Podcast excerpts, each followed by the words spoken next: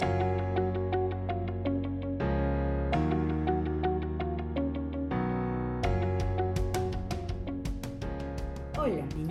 Carol Villalobos, miembro del equipo laboral de Miranda y Amado, y esto es Laboral 24-7, tu podcast sobre los temas y noticias laborales más relevantes del Perú y del extranjero. En este capítulo hablaremos sobre servicios mínimos en contexto de huelga, una noticia laboral nacional sobre tres iniciativas normativas relacionadas con la conciliación de la vida familiar y el trabajo, y finalmente una noticia internacional sobre accidente de trabajo de un teletrabajador.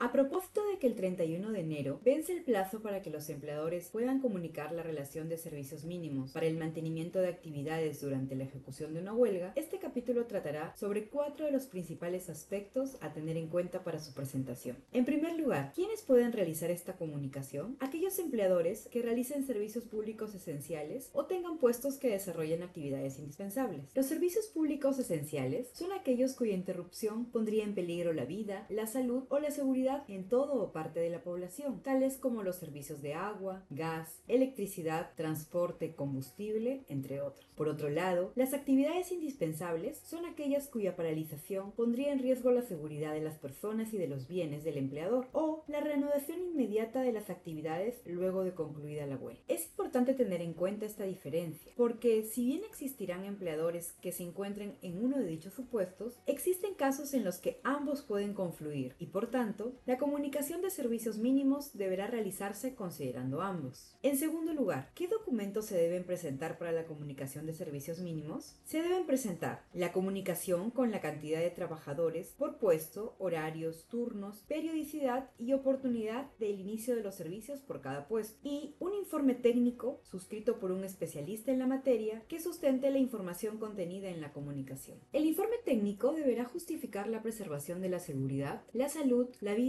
o el sostenimiento de las condiciones normales de existencia de todo o parte de la población, si versa sobre servicios públicos esenciales, mientras que, si éste sustenta puestos indispensables, deberá contener el detalle de la estructura y funcionamiento de la organización, una motivación adecuada según la definición de puestos indispensables brindada, de por qué su paralización afecta la seguridad de las personas, bienes o impide la reanudación inmediata de las actividades finalizada la huelga, y debe tener en cuenta que las labores indispensables indispensables deben limitarse a lo necesario. En tercer lugar, ¿A dónde se envía la comunicación de servicios mínimos y el informe? Estos deberán enviarse a los trabajadores o a las organizaciones sindicales y, posteriormente, a la autoridad administrativa de trabajo competente, adjuntando el cargo de recepción de la comunicación enviada a la parte trabajadora. En cuarto lugar, ¿Qué pasa si no se presenta la comunicación de servicios mínimos? Se considerará en el siguiente orden de prelación como servicios públicos esenciales a el acuerdo de las partes, la resolución de divergencia del año anterior, la comunicación de servicios mínimos del año anterior y los estándares de derechos humanos sobre la garantía de la vida, seguridad y salud de toda o parte de la población. Mientras tanto, en caso de actividades indispensables se considerará el acuerdo de partes, la resolución de divergencia del año anterior y la nómina presentada por el sindicato ante una materialización de huelga según las pautas de buena fe y razonabilidad. Teniendo en cuenta lo señalado, recomendamos que todas las acciones efectuar para cumplir con la comunicación de servicios mínimos se realicen a tiempo. Si bien la fecha máxima para ello es el 31 de enero del presente año, lo mejor siempre es preparar la comunicación y su sustento con anticipación, a fin de cumplir con todos los requisitos correspondientes dentro del plazo señalado. ¿Y tú, ya definiste los servicios mínimos que necesitarás este 2023?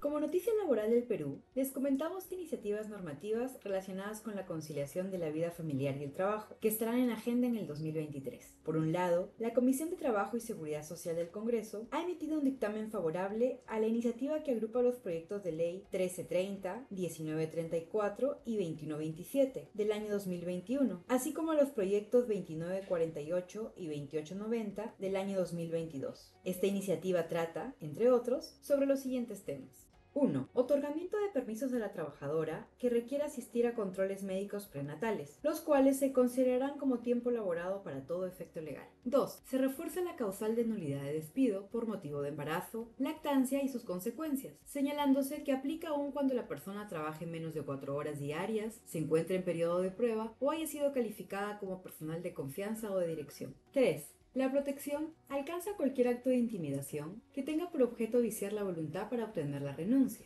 Igualmente, aplica ante las no renovaciones de contratos sujetos a modalidad, pese a que subsista la causa que los originó. 4. Las garantías ante el despido nulo alcanzarán al padre con vínculo laboral vigente si el despido, hostilidad o no renovación se producen luego de comunicado el embarazo y hasta un año después del nacimiento del hijo, y siempre que la madre no tenga vínculo laboral vigente. 5. Se amplía la licencia por paternidad de 10 a 15 días calendario consecutivos y a 25 días en caso de nacimiento prematuro y parto múltiple. Vamos a continuar atentos a los avances de estos proyectos para poder seguir informando.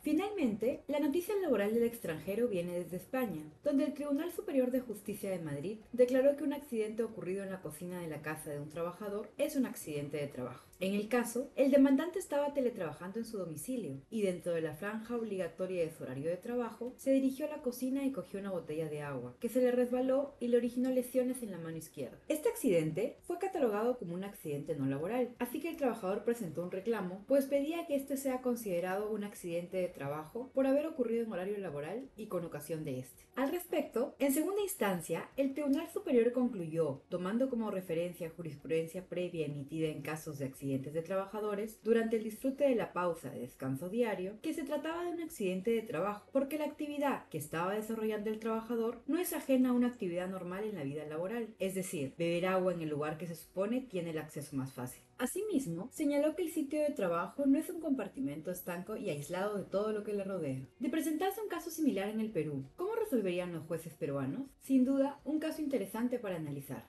Gracias por escuchar este capítulo de Laboral 24/7. Si te gustó, por favor síguenos en Spotify o suscríbete en Apple Podcast. En el blog de Miranda Llamado podrás encontrar los links a las noticias laborales que hemos comentado. Finalmente, no te olvides de revisar nuestras alertas laborales y suscribirte a nuestro WhatsApp corporativo. Hasta la próxima.